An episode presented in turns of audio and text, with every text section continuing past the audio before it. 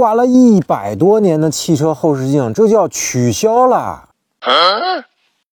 取消当然不是彻底没有了，而是革命性的大变样。那我们现在看到的传统物理后视镜呢，还要追溯到一百多年前啊。那所以呢，这一个多世纪的时间里，车上的后视镜呢，本质上是没有任何发展的。就在前不久，标号为 GB 幺五零八四杠二零二二的机动车辆间接视野装置性能和安装要求国家强制标准文件正式公布。那其中最大的利好消息就是电子流媒体后视镜终于可以取代传统后视镜了。那相关部门呢，也终于认可了电子后视镜的合法性了。那只不过这个执行时间啊，是在今年的七月一号以后。那流媒体后视镜或者说电子后视镜啊不新鲜，因为二零一九年凯迪拉克 CT6 呢就已经量产了。那只不过那时候只能是应用于车内后视镜，而车辆的外后视镜依据国家法规还得是物理后视镜。那像前两年上市这个奥迪 e 创啊，也是因为法规的问题，那那在国内上市的时候呢，取消了电子后视镜的配置。那电子后视镜是不是好东西？肯定是好东西，但是也有利有弊。那首先最大的优点呢，就是大幅增加了视野宽度。像路特斯的电子后视镜呢，官方宣称是可以增加百分之五十的横向视野宽度啊，什么概念呢？就是以前只能看两车道，那现在呢能看四车道甚至五车道，那甚至可以说呢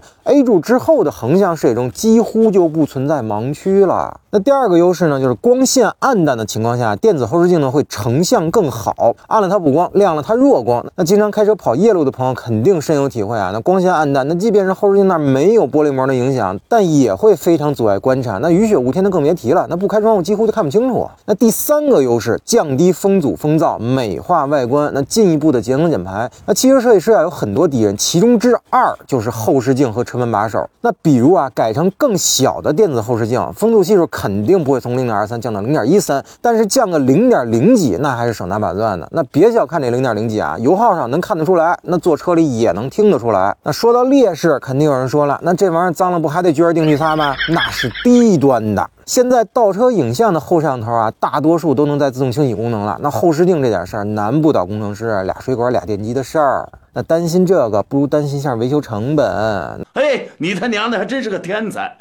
普通的电动后视镜换个镜片百八十块，换个总成一千大几。那这祖宗这件我估计是拿不下来。而且您得知道，现在车碍别人事儿了，人家有点啥脾气都先往这个后视镜上找。好了，那您对电子后视镜有啥想说的？欢迎评论区留言，咱们继续讨论。